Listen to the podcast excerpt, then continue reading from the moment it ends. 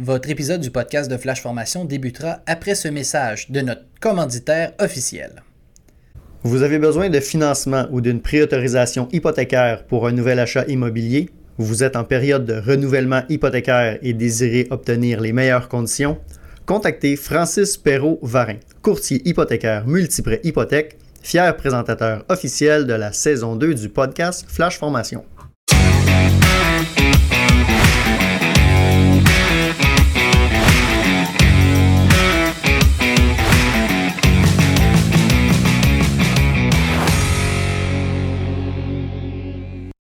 Salut tout le monde, Marc-Antoine Jeté à nouveau avec vous pour euh, l'émission d'aujourd'hui. On reçoit Steve Brisebois euh, de chez Flash Formation. Euh, aujourd'hui avec Steve, on va parler de, sujets super intéressants. vous savez, quand on enseigne des tactiques de combat, avant que ce soit écrit dans des manuels et que ce soit appliqué, ben c'est des techniques qui sont testées. Donc il y a des essais, il y a des mises en situation qui sont reproduites. Et aujourd'hui, on va parler de ça avec notre ami Steve. Salut euh, Marc-Antoine, ça va bien? oui, ça va super bien. Merci pour l'invitation. Ça fait plaisir. Good. Fait que, dans le fond, Steve, explique-nous vite vite. Euh, tu as participé déjà à des essais chez UL, en laboratoire, directement à Chicago. Euh, vous avez testé des tactiques de combat. On va en parler, mais avant ça, j'aimerais que tu nous parles aussi de, du processus qui t'a mené jusqu'à ces tests-là. En effet, Marc-Antoine, euh, comment, où ça a commencé vraiment, euh, c'est le projet Kill the Flashover avec euh, M. Starnes, exactement. Ça, c'est un projet que j'avais parlé avec M. Starnes sur les réseaux sociaux. on parle des années 2015 environ. C'est aux États-Unis, là. Ouais, en Caroline. Nord-Sud, je me souviens plus, là. Écoute, en Caroline, mais je me souviens pas du. puis, aux États-Unis. Ouais, puis lui, dans le fond, il voulait tester, c'était vraiment kill the flashover. De quelle façon on vient minimiser le, le flash-over, dans le fond, dans un, incendie. Puis, je lui avais écrit, puis j'avais demandé est-ce que je peux participer à un des tests, quelque chose comme Puis il avait dit il n'y a pas de problème. Il dit go, avec mon anglais que je baragouinais euh, dans ce temps-là. on parle de ça, quelles années? C'est-tu 2015 environ. Ok, ok. on était relativement au début de Flash. Oh, oui, vraiment au tout début de Flash. Puis ben, il m'avait invité. Fait que j'avais pris l'avion, j'avais descendu là-bas, j'avais été voir la, comment ça se faisait. Puis vraiment, je savais pas c'était quoi une mise à feu scientifique. On entendait parler, on, fait que oui, on, je savais à peu près comment, mais par contre, réellement, dire, OK, c'est quoi un paquet de thermocoupe, puis euh, là, je l'ai vu réellement. Euh, lui, ce qu'il faisait, c'est qu'il démontrait, euh, il y avait un stage, puis il mettait le feu à l'intérieur d'un bâtiment, puis il y avait des caméras, puis il expliquait sur le stage après ça qu'est-ce qui se passait à l'intérieur, c'était quoi les résultats. Puis eux autres, une des grandes découvertes, on pourrait dire, c'était de fermer la porte. Sérieux? Ben, c'était tout simplement de fermer la porte, puis démontrer que même avec de l'eau, on avait de la difficulté à contrôler le flashover. Puis comment on tuait, kill the flashover, c'est en fermant la porte. Et c'est la première fois que j'ai rencontré le Dr. Reek. Ah, oh, Michael Reek. Ouais, exactement. C'est là que je du, euh, du, fameux curtain. Curtain, exactement. Puis lui, il démontrait qu'avec le curtain, il y a un impact significatif sur le ralentissement de notre incendie. Donc, de fil en aiguille, ben, j'ai rencontré euh, aussi certaines personnes du milieu d'incendie qui faisaient des mises à feu scientifiques. Puis je pense que c'est là vraiment le réseau que j'ai commencé à découvrir le réseau euh, américain, si on pourrait dire, puis avoir des contacts. Fait que ça, c'est la première expérience que j'ai eue au niveau des mises à feu scientifiques. Quand je suis revenu, j'écoute, c'est débile, il faut absolument en recommencer, il faut en faire. Mais là, si je, veux juste revenir en arrière, là, cette première mise à feu-là que vous avez faite, c'était quoi l'objectif en arrière de, à part kill de flashover, mais les données scientifiques qui ont été recueillies, c'était quoi l'objectif avec ça? C'était vraiment, euh, monsieur Joe Starnes, lui, c'était vraiment au niveau de la sécurité encore des pompiers, puis de faire en sorte de dire comment on fait pour contrôler notre incendie, puis que le citoyen pourrait contrôler l'incendie. C'était vraiment le but. Puis euh, il y avait une mise à feu avec ça pour démontrer c'était quoi. Puis il y avait des citoyens qui, étaient là, qui venaient voir, mais c'était vraiment dire écoutez, regardez, tu as un effet, un impact incroyable sur l'incendie quand on ferme la porte d'un incendie quand, dans, le compartiment ou quoi que ce soit. C'était le but de. C'est l'objectif principal de, de, cette, fin de semaine-là. Cool. Fait que cette, première expérience-là de mise à feu internationale scientifique avec des gens euh, t'a permis après ça de te faire connaître un peu plus de ce réseau-là? Euh, oui, en fait, une fois que j'ai fait ça, c'est les Américains, quand tu rentres dans leur marché, ils t'ouvrent la porte. C'est réellement. Puis par la suite, j'ai appliqué sur le livre, dans le fond, de l'IFSTA. Sur. Euh, L'IFSTA, ça, c'est les manuels de, de, formation. Oui, exactement. Ben, les manuels de formation qu'on a, mais eux, c'est vraiment axé sur officier. Donc, tout ce qui est au niveau des tactiques de combat incendie. Puis, ah. ils ouvraient, dans le fond, un comité de validation. Fait qu'un comité de validation, ça fait en sorte de dire, OK, est-ce que tu peux être en mesure de venir nous aider à écrire le livre, puis de faire en sorte que, bon, mais ben, le livre soit plus, ce soit écrit adapté, ou adapté au message de pompier. Puis j'ai été sélectionné. Donc, j'ai été sélectionné. C'était à Oklahoma. À Tulsa, à Oklahoma. Puis j'ai, euh, dans le fond, on a participé pendant six mois. Ben, tu réécris le manuel, puis euh, tu as des zooms. Auparavant, tu sais, la pandémie n'avait pas eu lieu, mais c'était vraiment, ils nous envoyaient ça par Google. Fait qu'on avait le livre, puis il fallait le relire, il fallait marquer nos commentaires. Puis, euh, dans le fond, j'ai participé à ça. Puis, deux fois par année, ben, deux fois dans les six mois, on allait à Oklahoma directement, puis on travaillait tout le groupe ensemble, les 25 personnes, on était ensemble pour faire un meeting, puis on avait le livre euh, sur l'écran, puis on dit Ah, cette ligne-là, euh, faudrait la réécrire comme ça, faudrait. Et j'ai rencontré deux personnes de UL. OK. Qui est Dan et Kate Steak. Les deux, je me suis mis à parler avec eux autres, puis tu sais, veut pas, ils nous reconnaissaient avec euh, notre, notre accent. Ah, il, avait, il s'était rendu compte là, ouais, il, avait, il, avait, il avait compris que je n'étais pas un Américain. Puis, j'ai écrit dans la section des tactiques avec Kate Steak, l'attaque transitoire. Donc, la section, les deux, on a écrit cette partie-là pour justement ouvrir les yeux sur des nouvelles méthodes. Puis, euh, on a dit, gars, il faut absolument en parler, il faut absolument faire quelque chose avec ça. Donc, euh, c'est là que j'ai connu les personnes de UL. Euh, même Dan Madagarski n'était pas à UL dans ce temps-là, il était au NIST. Donc, c'était même, il n'est même pas transféré encore à UL, mais par contre, le NIST, un moment donné, est transféré tout à UL, tout les, au niveau des recherches. Vous allez voir un petit peu euh, Là, on prend une pause de deux secondes. Ça fait quelques acronymes qu'on mentionne. Oui, en effet. Je veux juste que tout le monde nous suive là-dedans. Là euh, on a commencé avec, on a parlé de l'IPSTA, le manuel.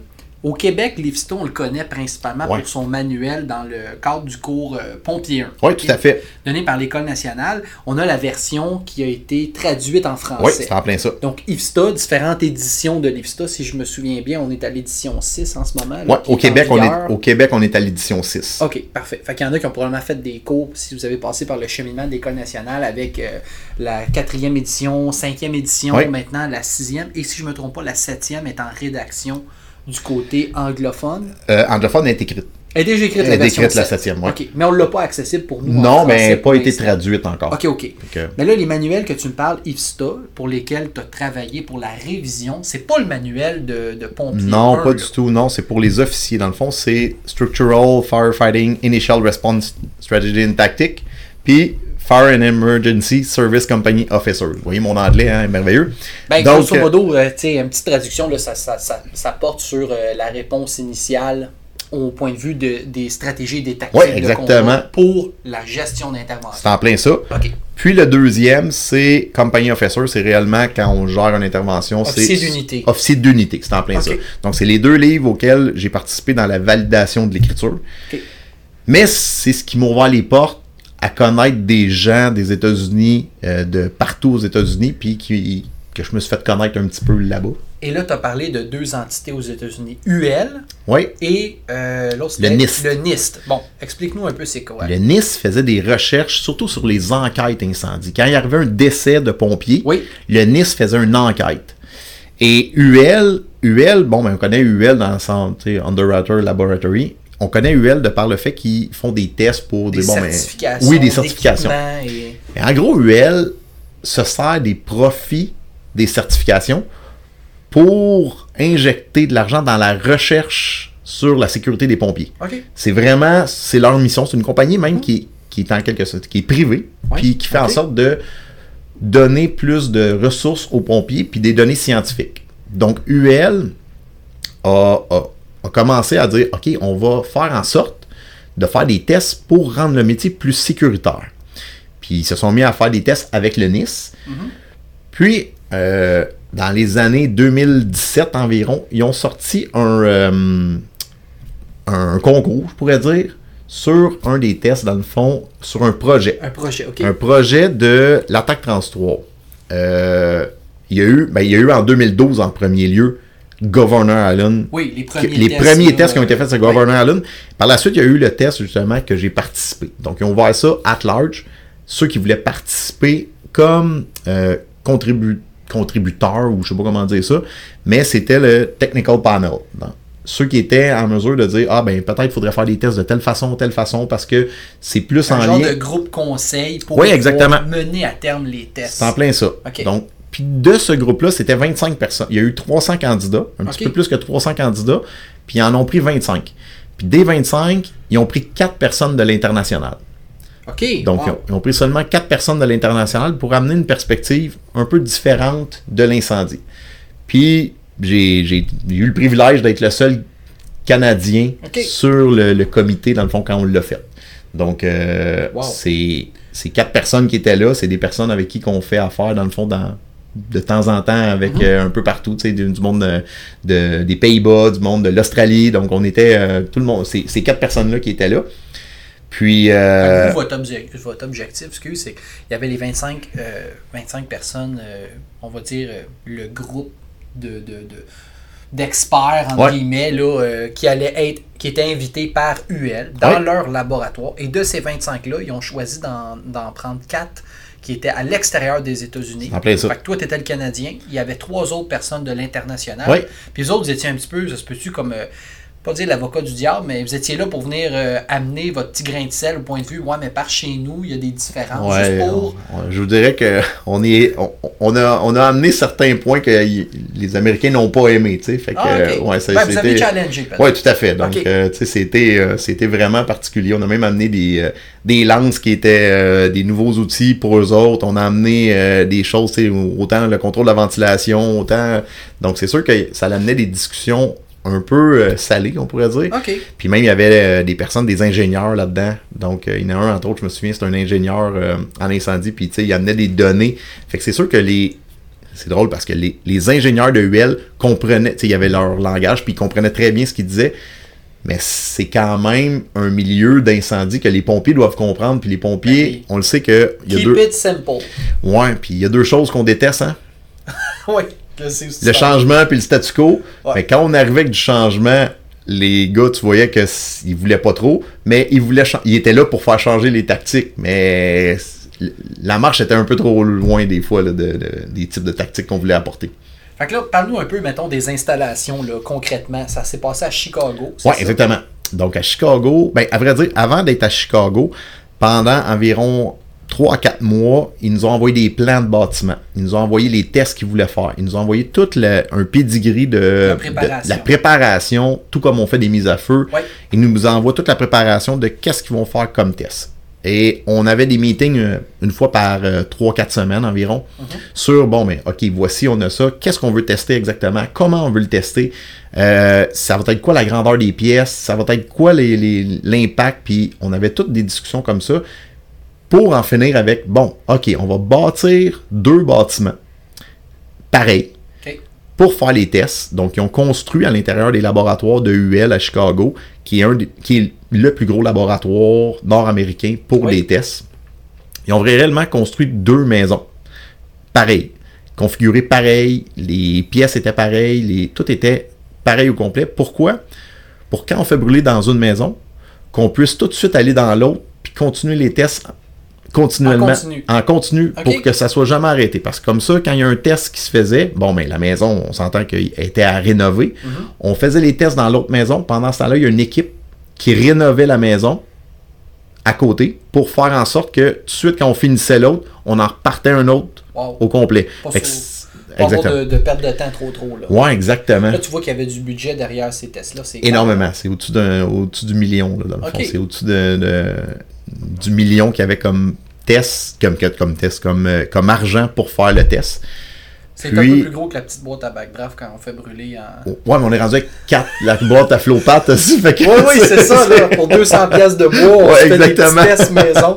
Là, c'est, là, tu disais, c'est en laboratoire. Là. Fait que ouais. vous n'êtes pas dehors. Là. Fait que là, j'imagine qu'il y a des systèmes de désenfumage. Ouais, écoute, puis, euh, surprenamment, le toit, c'est grand. Je me souviens pas de la, exactement de la grandeur, mais je me souviens, il y a 4 cylindres ben, chaque coin. On disait, c'est comme c'est grand comme un hangar d'avion. Oui, oui, exactement. Il y a un avion qui rentre dedans, il n'y a pas de problème. Puis même le toit montait puis il descendait pour la pression atmosphérique, tout le, stock au complet pour faire en sorte que bon, le toit est plus bas, il y a moins de. Puis il y a des extracteurs à fumée énormes à l'intérieur que bon, ils font les tests. Euh, je dirais c'est impressionnant à voir ça. Puis outre ça, c'est tout le système informatique de captation des données complètement fou. Là, c'est énorme. C'est rare qu'on fait, qu'on fait, brûler avec des, des vidéos, avec des, des, des capteurs de, de, pression, des capteurs de chaleur. Puis, euh, Exactement, il y avait tout à l'intérieur. Dans le fond, tu avais des capteurs de flux thermique. OK. Euh, avais ces capteurs-là aussi, il y avait à côté de ça, euh, surprenamment, c'est de la peau de cochon, de la, de la réelle ah peau de cochon qu'ils mettaient à l'intérieur. Pour faire quoi? Pour. Comme de la peau humaine. De la peau humaine, exactement. Pour voir l'impact de l'attaque transitoire dans différentes sections du bâtiment. Donc, autant dans la pièce qui brûle, dans la pièce à côté, dans la pièce en sortant, dans le fond, dans le mhm. passage, dans la chambre à côté, chambre avec une porte fermée, chambre. Donc, il voyait exactement c'était quoi. Ensuite de ça, il pouvait capter aussi bon, mais la température avec caméra thermique et avec des capteurs. Il captait aussi la vélocité de la fumée. Donc, à l'extérieur, il y avait des, euh, des capteurs de vélocité. Dans le fond, ta fumée sort à quelle vitesse? Autant quand tu fais l'attaque transitoire. Puis, tu sais, dans l'analyse de la fumée, on en parle. Quand tu fais l'attaque transitoire, bon, mais il va y avoir un changement. Oui. Mais c'est ce qu'on a calculé. ils l'ont calculé scientifiquement. Donc, c'est prouvé scientifiquement. Tu fais une attaque transitoire, quel est l'impact sur tes cinq concepts de la mhm. fumée? Euh, ça a des impacts directs. Fait que oui, c'est des tests qu'on a faits. Ensuite de ça, il y avait des tests d'humidité aussi. C'est quoi la quantité d'humidité à l'intérieur qu'il y a réellement? Donc, euh, une attaque transitoire de, avec un, mettons, bon, mais tu le plaçais à tel jet ou tel type de jet, on voyait l'impact de l'humidité à l'intérieur parce que l'humidité fait en sorte que tu vas avoir un ressenti qui est plus chaud à l'intérieur pour, les victimes. de pompiers, pour les victimes, ceux qui sont à l'intérieur. OK, je comprends. Ils prenaient toutes ces données-là, puis à chaque fois qu'on faisait une mise à feu, on prenait toutes les données au complet, puis on les revisait tout le panel au complet, dire OK, on a, on a découvert ça, on a découvert ça. Ah, regarde, on faisait des corrélations entre Ah, avec un jet ici cylindrique dans telle pièce, dans telle pièce, voici ce que ça fait, voici l'impact, voici qu'est-ce qui est bon, qu'est-ce qui est pas bon, qu'est-ce qui en fin de compte ça n'a eu aucun impact. Fait qu'on a tout analyser au complet les, euh, les corrélations de ça. Non seulement une gang de pompiers, mais une gang de nerds aussi. Oh, oui, vraiment. Oh, On va analyser les données. Mais je suis convaincu que tout ça, ça l'a servi énormément. Puis je sais que, tu sais, on en parlait dans les, les, formations de Flash, tout était appuyé sur des tests scientifiques. C'est quand on parle de l'attaque transitoire, c'est pas juste oui, il y a l'aspect gros bon sens, je mets de l'eau sur le feu, mais il y a un aspect scientifique derrière ça où on, commence de plus en plus à connaître le pourquoi on fait ça, puis à quoi ça nous sert de faire ça. Puis, euh, en effet, puis le, au niveau de tous les tests qui en sont uh-huh. sortis, c'est toujours dans l'optique de faire en sorte que le métier soit plus sécuritaire. Toujours dans l'optique. Puis, c'est sûr, il y a des paradigmes, des concepts, on, on pense que, ah ben, cette tactique-là ou cette méthode-là, ben, on, pense qu'elle est bonne, ben là, on la testait, on la faisait. Fait que c'est vraiment un petit peu cette optique-là qu'il y avait en arrière de ça. Puis, outre ça, ben, c'est un réseau de contacts énorme. Eux autres, UL a compris aussi qu'en réunissant toutes ces personnes-là, c'est des messagers, des agents de changement ben qui partaient dans tout, un peu partout dans la ville. Puis, quand il sélectionnait, on le sait après, il faisait en sorte d'aller sélectionner des gens de partout aux États-Unis. Du monde d'impact aussi. Oui, exactement. Il savait que chaque service allait avoir un impact. Mais ben, quand tu fais ça, c'était pas tout euh, du monde de New York. C'était du monde de partout, autant temps partiel, temps plein. Fait que, ben, peut-être pour ceux qui nous, euh, qui nous écoutent, euh, vous allez avoir la version audio de ce qu'on va vous présenter. Pour ceux qui nous écoutent ben, sur YouTube, on va vous, vous montrer à l'instant euh, un vidéo qui est disponible justement sur YouTube, sur la plateforme de, de UL, où ça fait. Euh, c'est comme un vidéo promo. oui, tout à fait. C'est comme une analyse rétrospective de, de, ces fameux tests-là auxquels tu as participé, Steve. Donc, euh, on vous présente ça à l'instant.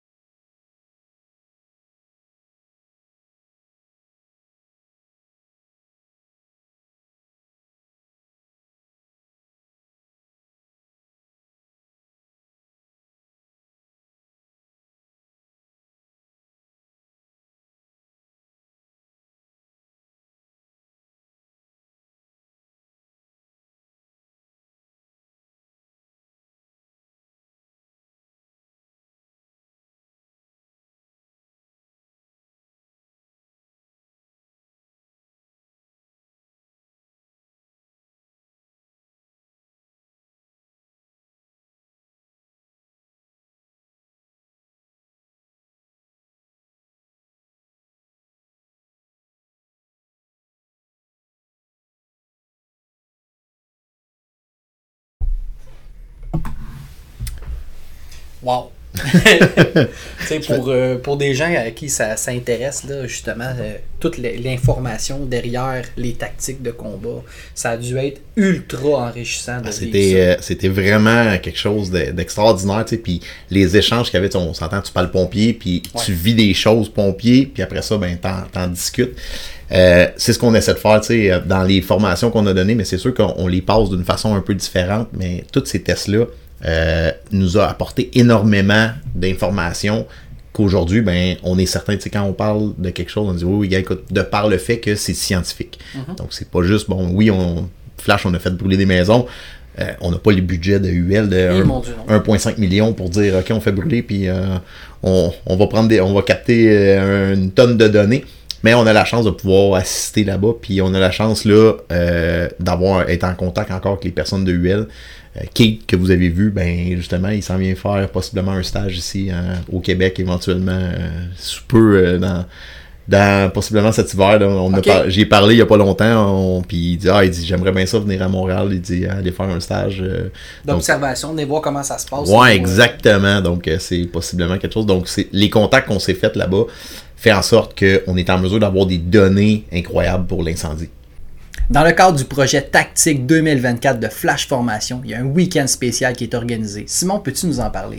Du 10 au 12 mai, c'est le week-end tactique où les pompiers vont pouvoir venir suivre de la formation théorique et faire des mises à feu de bâtiments pratiques durant les 11 et les 12 mai. Donc la théorie le 10, mise à feu le 11 et le 12. Ces pompiers-là vont être ceux qui vont être à l'intérieur des bâtiments pendant le week-end Hot Day qui lui se déroule en même temps le 11 et le 12, où c'est vraiment des démonstrations de tactique de combat. Donc ceux qui vont faire partie du groupe de la, du week-end tactique, qui vont venir faire les mises à feu de bâtiments, vont être à l'intérieur et vont vivre les tactiques, pendant que les gens à l'extérieur du AD vont pouvoir les observer. Super. Donc, si vous voulez avoir plus d'informations pour procéder à l'inscription, www.flashformation.com. Je pense que la plupart des, pompiers, euh, c'est des, euh, c'est des croyants. Quand je dis c'est des croyants, c'est qu'on a tendance à croire aux informations qu'on se fait donner, mais la crédibilité qu'on vient amener avec les essais scientifiques, je pense que ça, ça a réussi à convaincre de plus en plus de gens de changer nos méthodes. il y a 10 ans, euh, même 15 ans, euh, on parlait de changement de méthode de combat. Puis c'était vraiment changement, le gros est en caractère gras. Là. On disait, là, euh, on change l'ordre de nos priorités tactiques. La ventilation, l'application d'eau, là, on venait jouer dans l'ordre, puis là, on parlait de changement et c'était gros. Aujourd'hui, le changement est toujours là, mais je pense que on commence à être de plus en plus convaincu. Puis des tests comme ceux-là euh, qui ont été faits, ça amène une crédibilité supplémentaire. En tout cas, pour bien des gens, quand on leur dit euh, Hey, l'attaque transitoire, avant qu'elle soit implantée dans, un service incendie, avant qu'elle soit enseignée, elle a été testée. Quel genre de mythe euh, ces, tests scientifiques-là ont été capables de, démystifier justement. on a entendu rapidement dans le reportage, il parlait de l'impact pour les victimes par rapport à l'application d'eau. Si j'ai des victimes ou si j'ai des pompiers en dedans, il parlait de la peau de cochon qui ont utilisé. Euh, certains mythes par rapport au fait de pousser le feu ou de rentrer le feu. Tu sais, Flash, on en a déjà parlé dans le cadre des autres euh, enregistrements d'émissions, mais toi concrètement, qu'est-ce que tu as vu comme mythe qui a été démystifié?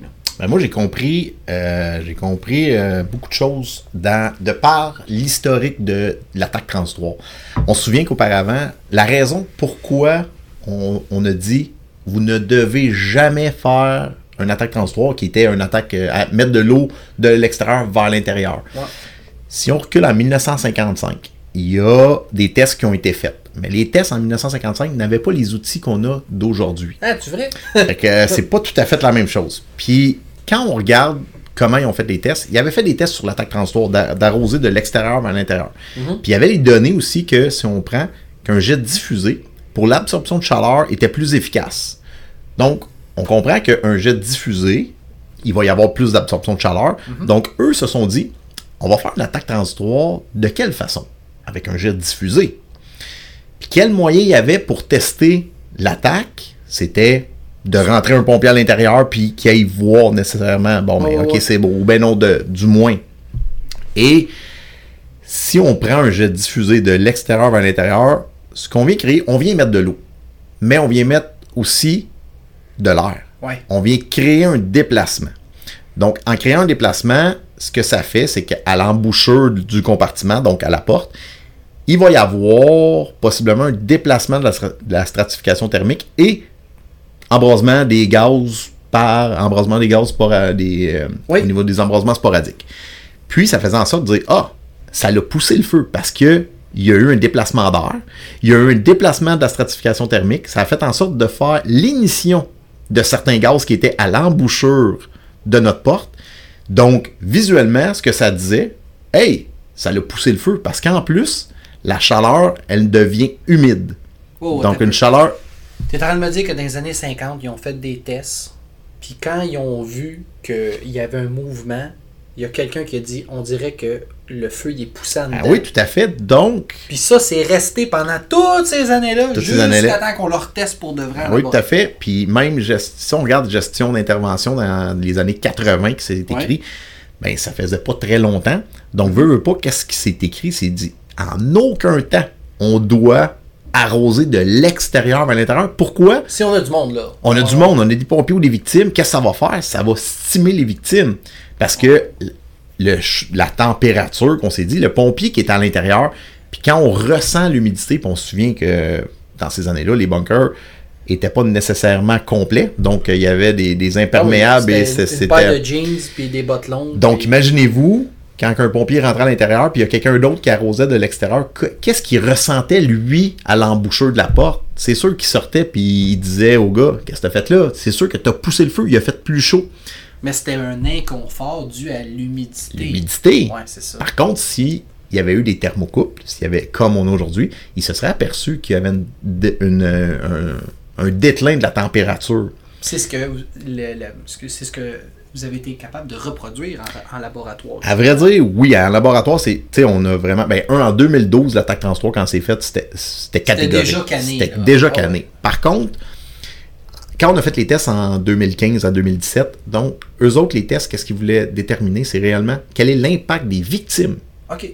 Quand il y a un, attaque 33. Puis c'est la raison pourquoi qu'on prenait la captation au niveau de la, du, euh, du monoxyde de carbone, Oui. de l'oxygène, de la stratification thermique, mais aussi sur la peau de cochon. Puis on s'est aperçu que ben, dans la pièce, c'est sûr que peu importe dans la pièce, la température va descendre, puis le flux thermique, donc tout le, le- le- le rayonnement qui est fait, quand tu as un embrasement dans une pièce, ben, du moins que tu arroses, c'est bénéfique.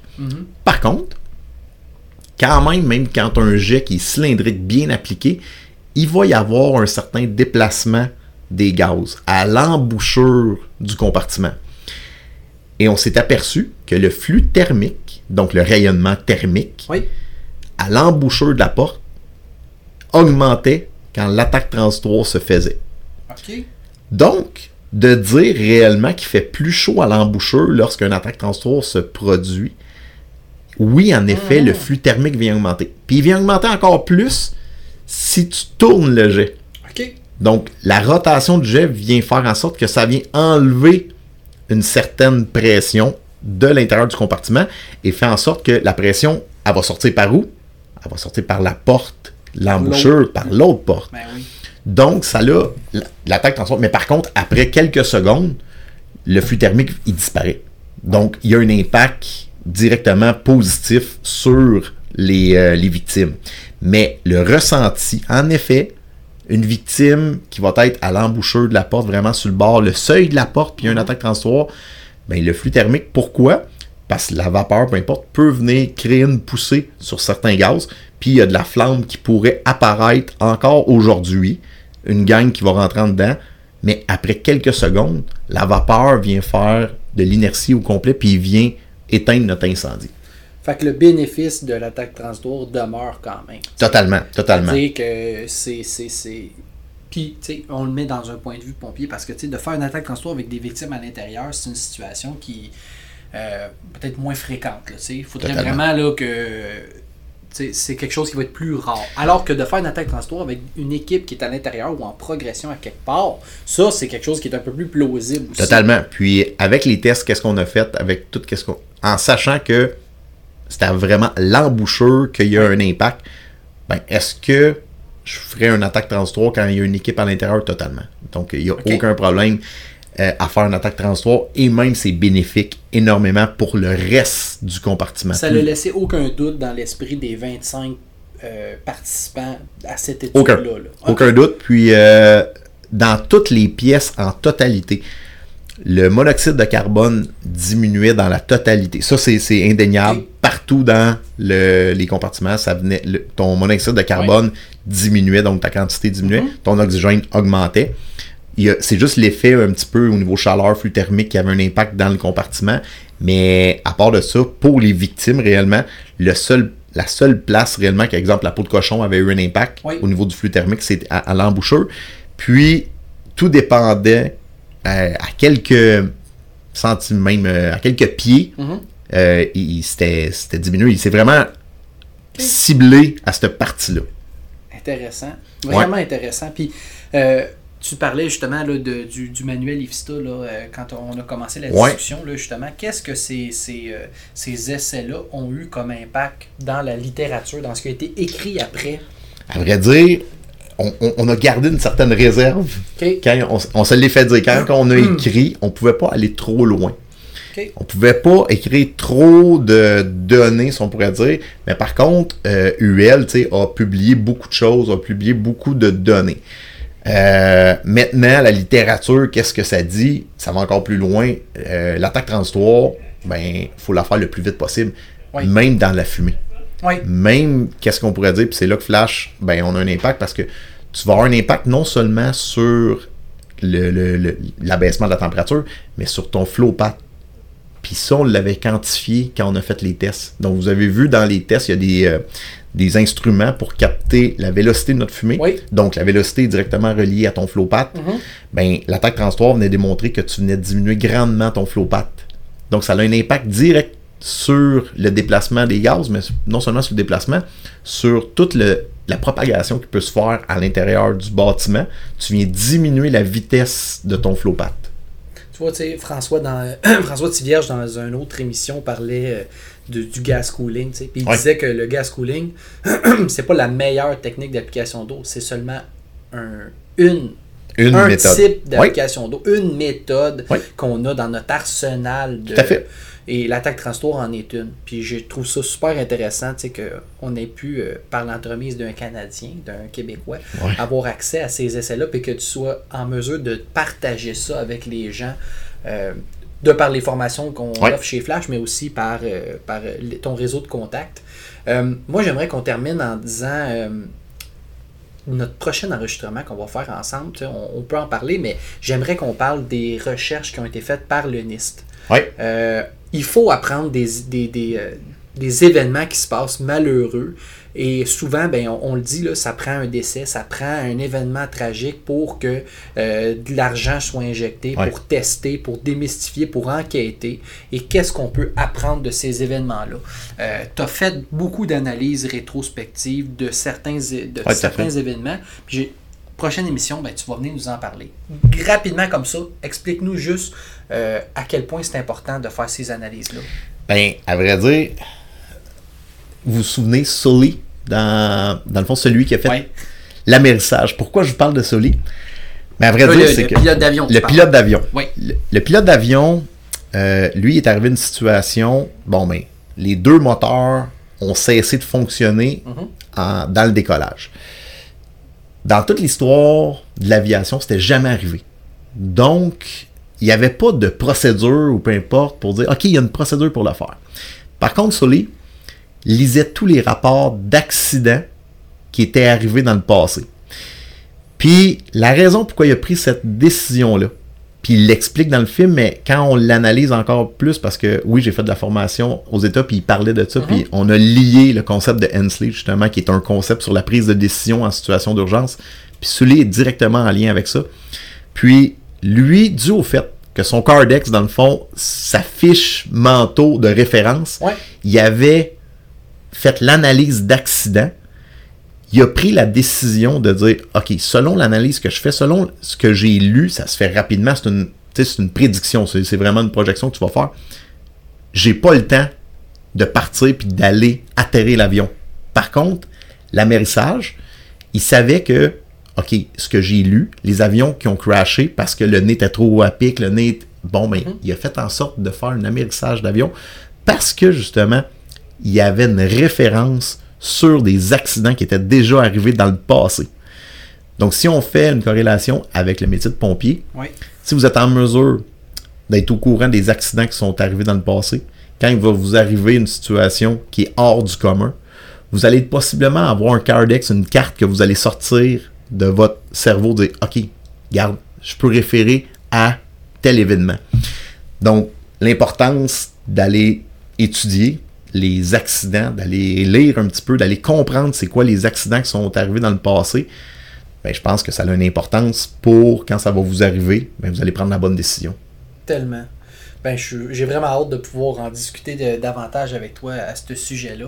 Entre-temps, euh, tout le monde, je vous souhaite, euh, je vous souhaite une super belle euh, journée. J'espère que vous avez apprécié le contenu de cette émission. Puis euh, je souhaite, je souhaite qu'on ait d'autres moments comme ça pour partager de l'information. À très bientôt. Salut. Cet épisode vous a été présenté par Francis Perrault-Varin, courtier hypothécaire multiprêt hypothèque, présentateur officiel de la saison 2 du podcast de Flash Formation.